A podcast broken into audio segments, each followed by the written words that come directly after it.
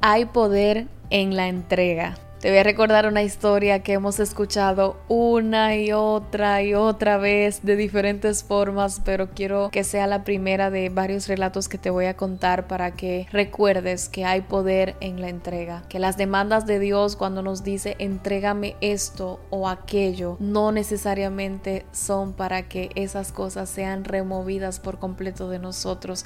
A veces es para preservarlas, a veces es para de alguna manera pues probar nuestro corazón. El fin de la entrega nunca es dañarte. El fin de la demanda de Dios cuando te pide que le entregues algo nunca es un capricho ni dañarte. Dios conoce todo de ti y sabe exactamente por qué razón hace cada cosa que hace en tu vida. Hello, yo soy Ana Morillo y bienvenidos a este espacio donde hablaremos sobre Dios, sobre ti y sobre mí. Y lo primero que quiero hablarte es que todos en ocasiones no respondemos como respondió Abraham. Y hay una gran ventaja en responder a las demandas de entregar algo como respondió Abraham. Y es que garantiza que lo que entregas está a salvo. A veces parece como que morirá, pero es al contrario. Está a salvo y está en las manos correctas. Cuando se refiere a cosas que Dios te pide que le entregues, como por ejemplo tus sueños, como por ejemplo tus metas, las cosas que te has planeado, tu futuro. Dios te dice, ¿sabes qué? Entrégame esto. Cuando se lo entregas a Dios, nada de eso muere. Al contrario, se conecta con el diseño exacto de tu vida, con ese diseño perfecto que Dios creó para ti. Yo en una ocasión pensé que mis sueños se habían muerto, porque yo, me da risa ahora, pero yo decía que cuando yo me graduara de la universidad de psicología industrial, que fue la carrera que estudié, yo decía, mi plan, mi sueño, mi meta es llegar a una empresa, pues ir escalando, ejercer la carrera porque me gusta y de repente llega un momento donde Dios puso en mi corazón, tienes que entregarme eso. Y yo decía, ¿cómo así? No, Señor, porque es que de verdad yo no quiero nada que ver con el ministerio, no, no. Pero al final entendí que Dios no me estaba pidiendo mi sueño, Dios me estaba pidiendo quizás la forma en la que yo pensaba que iba a desarrollar ese sueño de ejercer esa área o esa carrera que yo estudié explico. Yo pensaba que quizás eso había muerto ahí, pero Dios lo tomó y al final lo estoy haciendo en otras áreas, quizás de una manera que no era la que yo esperaba, pero lo estoy haciendo según el diseño que Dios tiene para mí. Es decir, ese sueño no murió, ese sueño tomó el lineamiento correcto para que la forma en la que yo quería desarrollarla no afectara el ministerio y las cosas que Dios espera de mí para este tiempo o en esta generación en la que Él me ha colocado entonces, créeme, lo primero que quiero que veas en la historia de Abraham es que a pesar de que Dios le pide a Isaac, Isaac no muere y hay una parte de un versículo que dice, el Señor ha dicho, prometo por mí mismo que porque hiciste esto y no me negaste a tu hijo, tu único hijo, te daré mi bendición y multiplicaré tu descendencia. Tendrás tantos descendientes como estrellas hay en el cielo y arena en la orilla del mar. Ellos se apoderarán de las ciudades de sus enemigos. También prometo que todas las naciones del mundo serán bendecidas por tu descendencia, gracias a que tú me obedeciste. Observa bien esto. La entrega de Abraham cuando Dios le demandó a lo que él más quería, no mató lo que él más quería, sino más bien probó la obediencia de Abraham, el nivel de entrega que Abraham tenía y al final garantizó nuevas promesas para su vida. Si Dios te está pidiendo algo, que tiene que ver con tus metas, con tus planes, con tus sueños, entrégaselo, entrégaselo, deja que Él sea el que tome las riendas de eso, porque eso va a añadir promesas nuevas a tu vida y eso va a añadir no que algo se muera, sino que algo esté en las manos correctas y se realice de la forma correcta. Lo segundo que quiero comentarte acerca de la entrega es un relato que se encuentra en Marcos 14:3 y Voy a leer un versículo específico que dice, y estando él en Betania, hablando de Jesús, sentado a la mesa de casa de Simón el leproso, vino una mujer con un frasco de alabastro de perfume muy costoso, de nardo puro, y rompió el frasco y lo derramó sobre la cabeza de Jesús. Quiero que prestes atención aquí a lo que es costoso, a lo que es romper y a lo que es derramar. ¿Sabes por qué?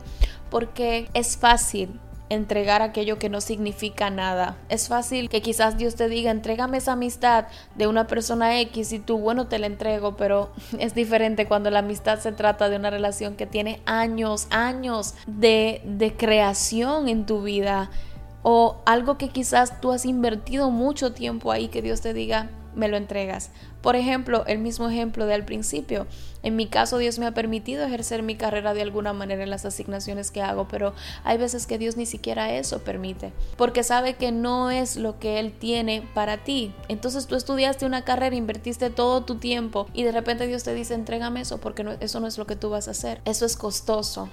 Y eso es como un, un aparente rompimiento de algo costoso. Pero sabes que en ese derramamiento, en esa entrega de eso costoso, hay promesas. Por ejemplo, hay un versículo más adelante en esa historia que dice, donde quiera que se predique este evangelio, en todo el mundo también se contará lo que ésta ha hecho para memoria de ella. Te voy a decir algo que aprendí y de verdad me ha marcado mucho. La influencia, el poder influir en otros no tiene tanto que ver con lo que tú haces, sino con lo que tú entregas. Entregar, entregar tu humanidad, entregar tu orgullo, entregar esas cosas que no conectan con lo que Dios quiere depositar en ti para impartir en otros. Eso es lo que provoca la verdadera influencia. La mujer del perfume rompió lo que a ella le costaba, rompió un perfume caro y lo derramó. A veces lo que va a producir que tú realmente influyas en los demás es romper lo que para ti es costoso, es romper tu humanidad, es romper tus gustos, es romper incluso tus razones. Hay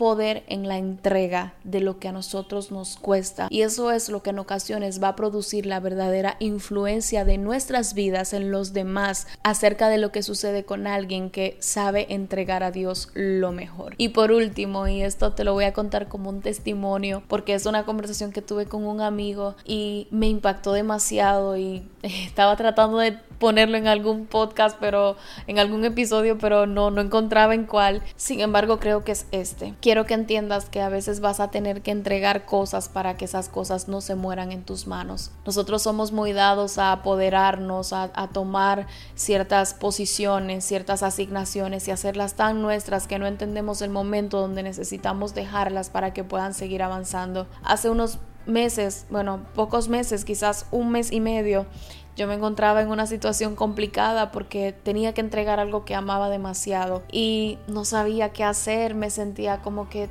un poco traumada porque decía, Señor, tú me traíste aquí, tú me pusiste eso en las manos y ahora me lo pides, ¿cómo así? No.